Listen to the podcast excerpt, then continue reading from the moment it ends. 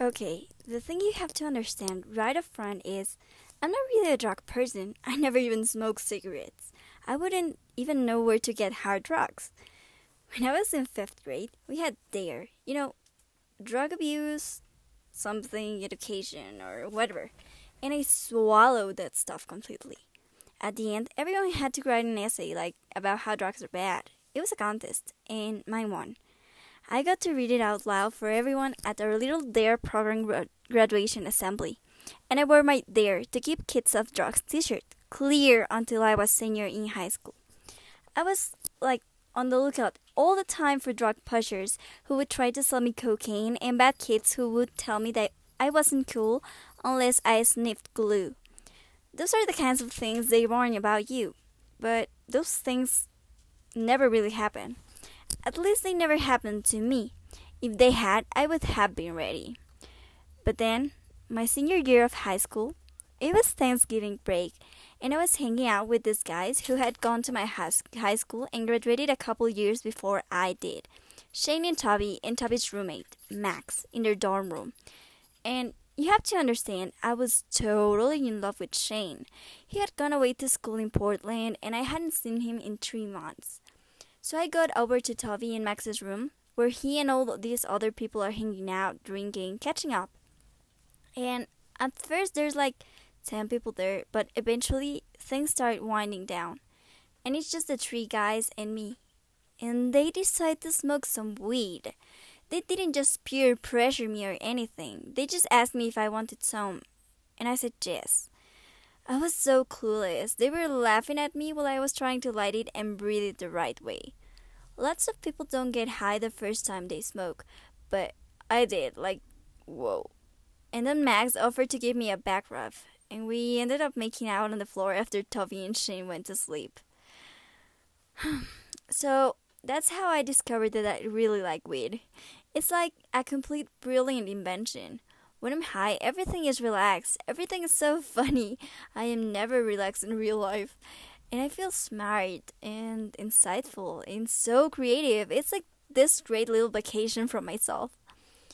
Anyway, Jody said that mushrooms were pretty much the same kind of experience, except with some hallucinations. Some hallucinations. Geesh.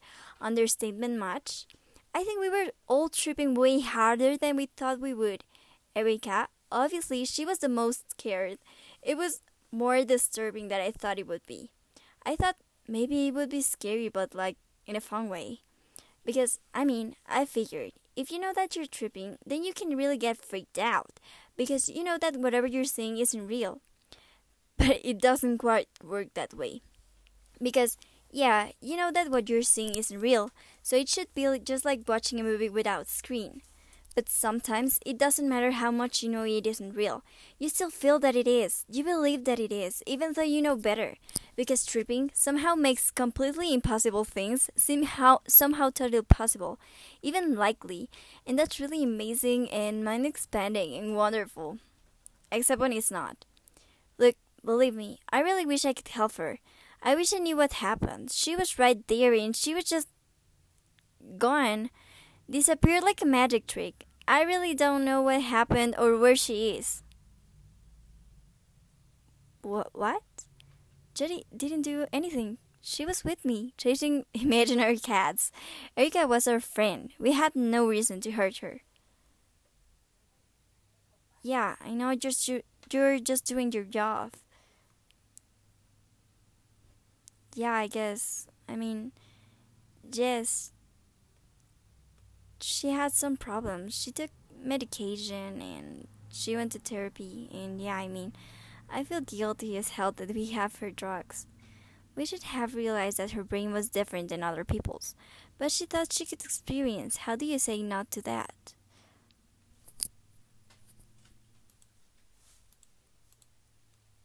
If someone wants to do something crazy because they think it might help them, how do you say no?